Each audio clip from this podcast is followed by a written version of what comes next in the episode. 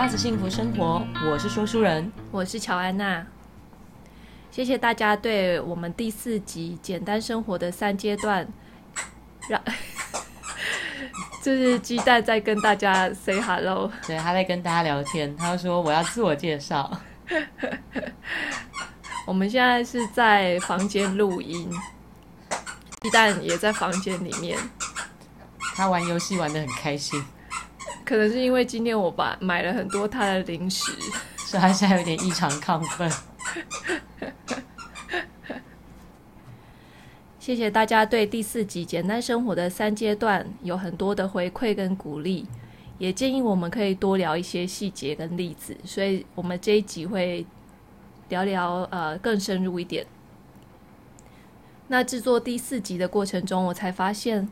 其实我已经持续简单生活的练习超过十年以上了，所以我是慢慢渐进式的练习，所以我的东西也会以渐进式的被你丢光。嗯，最近是有点那个趋缓啊，对我有觉得趋缓 啊，真的。呃，为什么是慢慢渐进式的练习呢？是因为二零零八年的一年都不买的那个实验。那个时候，断舍离的书其实还没有出，所以我的那一年的实验呢，就比较像是只出不进，或者是足够的阶段。我发现自己拥有的东西其实很多，而且也有很多没有用到的。比如说，就是为什么一个人要有十双袜子呢？我猜应该蛮多人在听的人，可能有超过十双袜子。就是十双袜子，可能过一年还是有，其实你一直没有穿到的袜子，你觉得不好穿的。哦，那是一种舍不得丢，以及看到那一群袜子在那边就觉得，嗯，我有很多袜子，我很安全，很安心。是，所以很多其实我们很自然，但是没有思考过的价值观，我觉得都可以重新打开来检视，为什么我需要这个数量的东西。那第二个阶段就是我们环游世界的极简背包客生活。这个阶段让我很清楚，人生需要的东西其实真的不多，而且就是这个有点像是我们越少越好的阶段。因为我们那时候去旅行是背背包的方式，其实太多太重的东西我们也扛不动，所以在出发的时候，我们也是筛选那些物品，筛选了很久，背着真正需要用到的东西，或者是比较难取代的东西。所以像衣服啊，或者是裤子，我们也都带得很精简。其实那些留在台湾的东西都不影响我的生活。时间一久，好像也不觉得一定需要他们，也不记得就是还有哪些东西没有带。嗯，那时候在国外的时候，我真的有思考到说，诶，那些留在台湾的东西到底有哪些？老实说，我真的想不太起来，连我连我记忆力这么好，都想不太起来。微波炉、烤箱。那时候没有啊，我们那时候还没有、电锅。我那时候很想念大同电锅，我觉得煮东西很方便。对，而且可是那时候的电锅其实也是你家的，不是我们一起买的。我们是回了台湾才买电锅的。对啦，对，所以其实东西那时候我们的东西真的想不起来有哪些。那第三个阶段是家庭日常生活，这是寻找适合我们生活方式的过程。那今天呢，我会谈比较多这个阶段的心得，因为它其实距离我比较近，然后也是我现在的生活方式。那这些分享其实都是属于个人的经验跟历程，每个人适合或者是想要做到的，其实都是不一样的。所以我说的呢，你们可以参考，拣选你觉得有用的，但是不用觉得说，诶，一定好像要做到这样，这个或者是某个程度。而觉得有压力，做自己能做的，以及做自己想做的。因为我觉得简单生活，如果让你反而很痛苦，没有办法享受简单的感觉，那其实也不太好。嗯，我同意。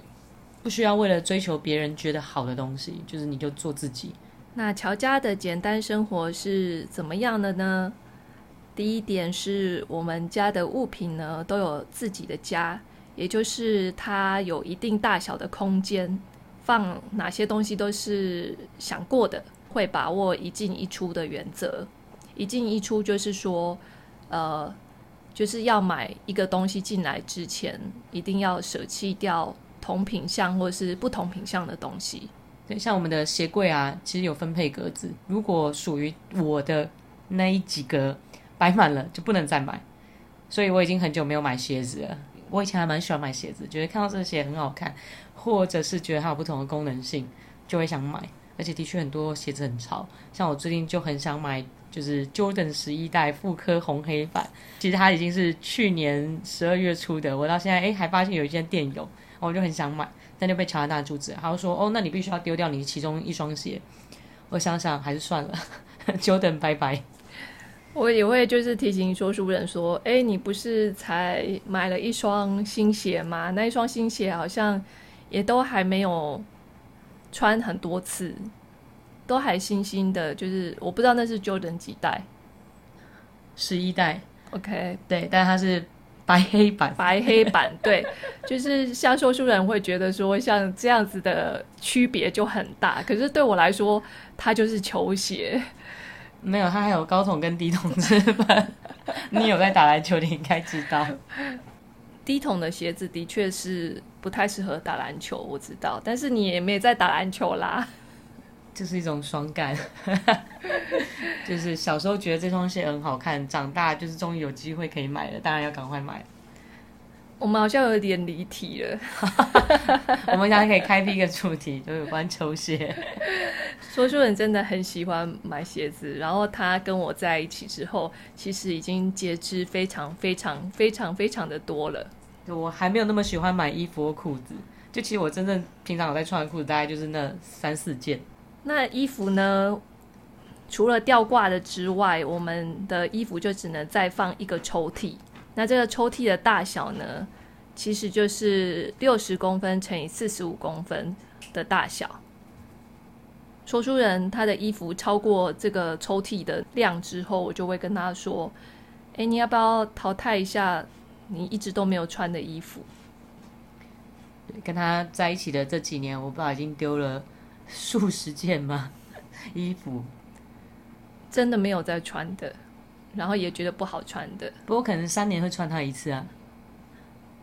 对，但是我们的空间不够。哈哈，我的呃原则就是在这个空间一定大小的空间，我要能收纳。这些东西是超过这个数量的，或者超过这个体积的，就会从之中挑出比较根本没有在使用的，然后再把它处理掉。嗯，看是呃捐到那个旧衣回收箱之类的。第三个小点就是分配好每个收纳空间要放的东西，像是我备用的毛巾跟床单，我会放在同一个抽屉。那那个抽屉就是会放这些东西，这样子找东西的时候其实都还蛮快的。这就是我很佩服乔安娜的，因为其实我常常不记得东西放在哪里，所以我都会问她，譬如说牙刷在哪里，或者是譬如说呃多的那个隐形药水我们放哪边，或者是我的哪一件裤子放哪里，她都可以很精准的讲出他们所在的位置，第几个抽屉，然后里面哪里的位置，我觉得非常的厉害，就是归纳的能力很好。其实有时候说书人已经发现了那个东西在那个空间，只是他眼睛不知道为什么都自动忽略了。就是把我的眼睛只有装饰效果吗？我从小一直被老师骂说眼睛那么大，真的吗？但找不到东西，或者是看东西常会眼瞎。真的还蛮奇怪的，就是他可能同一个地方他找了两遍，他说没有啊，就是没有。然后他一出现，不知道为什么东西就出现了。我一直觉得这是一个魔术。就想要哪来的东西就出现，所所以是我把它变出来的，就是概念是这样。想不到你还会一点巫术，你确定只有一点吗？那我可以要很多钱吗？你可以把它变出来。那收纳空间呢，都会保持三到四成的空白，也就是我不会把一个空间整个塞满。收拾东西的时候就会非常快，就是像是呃，比如说我现在新买了一串的卫生纸，我把它整个拆开之后，它就可以很快的收进抽屉里。他们的生活还有一个特色，就是我们不太囤积东西哦。呃，用完的东西再买，不会囤积备品。有的时候其实去买东西，这个其实有点小苦恼。通常来讲的话，有时候一些促销它可能会两三件，甚至可能更多件，然后有一个比较便宜的折扣。那我就问乔安娜说：“哎，这个省了多少钱呢？你要不要？”但他就会说：“不行，我们家没有空间放。”或者是这个要用很久才会用完，你为什么要一次买那么多？这个部分来讲的话，就是不囤积备品，也会让家里多了很多的收纳空间。是因为其实我发现，就是现在的厂商都喜欢用买一送一或者是促销的方式，让你觉得说，哎，好像这样买很划算。但实际上，把东西搬回家就是。占家里的空间，且其实你也要很久以后才会用完一条牙膏。那如果我们有同类型或类似的东西，就不会买重复的。就像是说书人的球鞋，我就会觉得说不需要再多一双球鞋了。我很常出门换不同的鞋子，可以转换心情。或者是他会呃，我说他有一双靴子了，而且有防雨的功能，我就会说哦，那还需要再买一双靴子吗？他们有不同的外形，所以大家大概听得出来，我们家的简单生活目前还是有一点受挫。我们刚刚前面讲到，大家要过自己觉得开心的状态，不要太走偏了。对了，到后来其实我都还蛮，应该还算蛮放任你自己决定的吧？真的吗？那所以我可以买鞋了吗？可以呀、啊，立刻询问。除非你觉得十一代红黑款还有没有？你有六千块吗？它好像不止六千，不止六千。对，因为现在少量了，价格更高。Okay, 太，所以如果你再不让我买，它就要对到八九千了。我是觉得可以不用花钱，什么鬼，不不花钱不是更好吗？然后没用到的东西呢，就代表其实你真的不需要它。我觉得这个观念真的是我们从小到大非常缺乏的，因为我们总觉得说，生命仿佛是一个不断累积的过程。从小到大，我们就不断的累积喜欢的东西、想要的东西、觉得漂亮的东西，然后我们就试图想要带着这些东西继续在人生中往前走。可是其实，他们都在拖累我们的脚步。那我们家的标准就是大约是一年没有用到的东西，我就会问自己说：为什么我都没有用到它？是不是有更好用的，所以我不用旧的呢？还是其实这类的东西我有了太多个？从不断一次一次的反问自己说：为什么不用某样东西，你就可以从中学习到？下次你购买的时候，你就不会再踩同样的错误，或者是有时候可以问自己，就是是需要还是想要？因为如果你是需要这个东西，你没有其他可以替代的，那就可以买。可是如果只是因为想要的话，那或许你可以把它放着。那如果过了两个礼拜之后或一个月之后，你还是很想买它，那你就可以买它。就像我现在可能没有那么想要买 Jordan 十一代红黑款，大概是一样的。会不会我们这一集的后来的关键字就是 Jordan 十一代红黑款？有可能，有可能。好，我们的简单生活呢，也很常利用公共资源。每个礼拜，说书人都要帮我去图书馆借书。真的，我是借书书童哎。他是书童，然后他会会问说：“为什么每个礼拜你都有书要借呢？你不能集中一点吗？每个礼拜都要跑上去，很烦。但是现在很严苛哎，现在又要量体温，又要刷资料的，很麻烦。”谢谢你帮我领书。这种时候，你看，以前是如果我有很想看的书，又等不及图书馆建构很长的一段时间，我就会在网络书店买书。看完之后呢，我就会寄到读册二手书店卖书。但是现在我也渐渐在练习筛选。以前呢，我真的是书虫，我很喜欢把同类型的书全部一起找来看。或者会从一本书后面的推荐书目里面继续找相关主题的书来看，我的书单是无止境的长。我可以感觉到，他常常会从图书馆预借的额度里头，就因为不够用，所以就会从我这边借。因为预借额度是五本，他就会说：“哎，你有没有就是预借的额度，我可以用你的吗？”顺便帮台北市立图书馆宣传一下，它真的很方便，是你可以在线上找到你想看的书，然后预约，请他送到离你家最近的图书馆，你就可以去领了。我很喜欢这个方法。那现在呢，我会用断舍离的方法来检视我想看的书。其实每个人的时间都很有限，这个书呢，是真的我需要看吗？还是我想要当娱乐看呢？或者是其实也可以不用看，有点像减法生活，就把生命中一些相对之下不是那么必要或者是需要的事情，把它剔除掉。没错，所以我现在也很少出门。这是一个借口吧？纯粹就是你不喜欢出门。很少出门，就是减少耗损能量的事情。OK，的确啊，出去外面还蛮烦躁的。那我觉得简单生活还有一点就是，刚刚我们讲到，就让自己的物品少一点，或者是有没有可以替代的。所以像其实我以前有买车跟重疾，那现在我也把它们就是都卖掉了。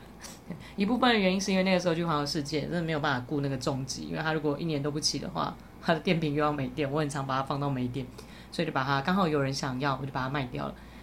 那后来也把车子卖掉，有一部分原因也是因为每次出门光是找停车位，我觉得就让我很疲惫，我比较没有什么耐心哦，所以有的时候我可能诶抓的时间可能就只有预留十到十五分钟的时间到目的地。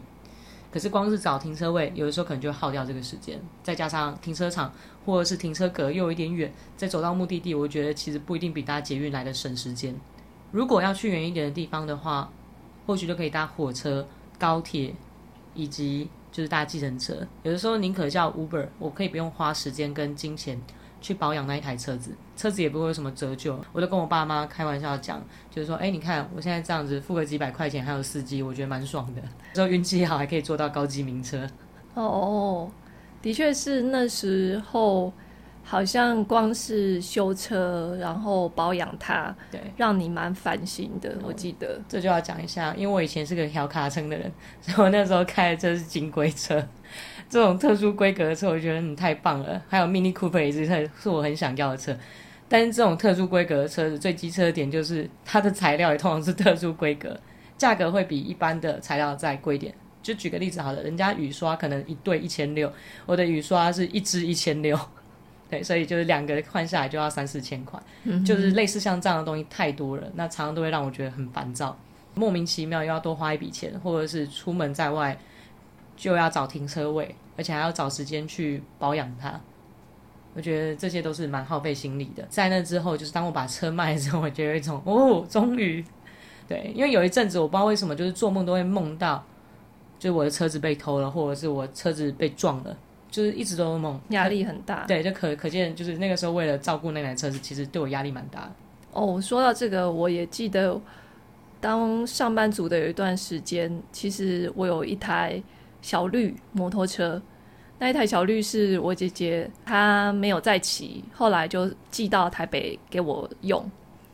但那一台小绿因为太旧了，只要天气比较冷一点，或者是像这样子最近这样下大雨，会发不动。它会发不动。然后我每天早上要出去上班前要去骑它的时候，我都很担心它发不动。真的会发不动的时候呢，我也只好气它，然后赶快去搭公车。